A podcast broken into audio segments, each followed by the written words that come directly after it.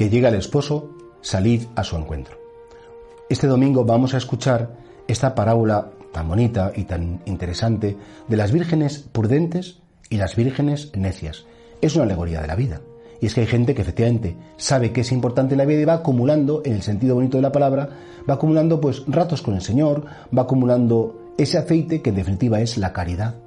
Porque el objetivo de la vida, no lo dudemos, es alcanzar misericordia y practicar misericordia. Es decir, alcanzar amor de Dios para después regalarlo. Y además, curiosamente, el amor, cuanto más lo regalas, más crece dentro de ti. Cuanto más sabes querer, más se dilata tu corazón y más cantidad de amor cabe dentro de ti.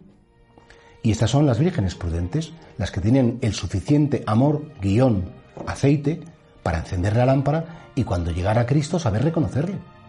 Bueno, el esposo se retrasa, sí, bien, pero ellas tenían más que suficiente porque tienen el suficiente amor como para no cansarse de esperar. Las otras, algo tenemos.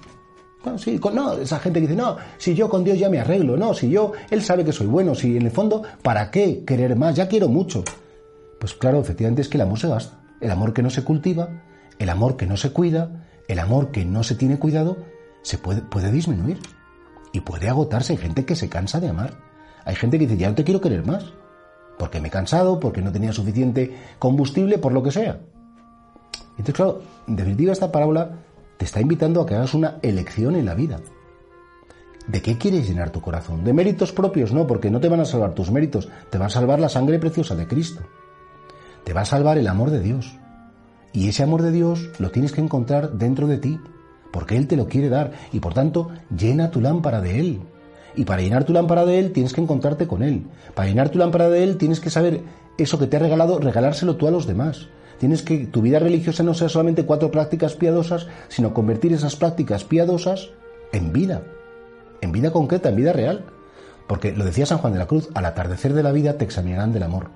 Dios no te va a preguntar cuánto dinero tienes en el banco, cuántos coches, cuántas casas, qué pensión de jubilación te quedó. Es decir, que es que a Dios le importa muy poco. A Dios le importará a quién quieres, a quién has querido, para quién has sido importante, cómo has tratado a los tuyos, es decir, qué han recibido de ti. Y yo no, pues dirá Señor, pues muy poco por desgracia. Pero cuando me di cuenta lo intenté y lo deseé. Y efectivamente empecé un poquito, poco a poco, a darme cuenta. En definitiva, la pregunta es muy importante. ¿Para qué quieres vivir? para acumular muchos bienes materiales o para que tu alcuza esté muy llena del aceite del amor de Dios y que ese aceite en el momento más importante de tu vida, que sea el momento de tu encuentro con Él, ilumine para ti el rostro de Cristo, le reconozcas y que el esposo te diga ven, entra al banquete porque estás invitado.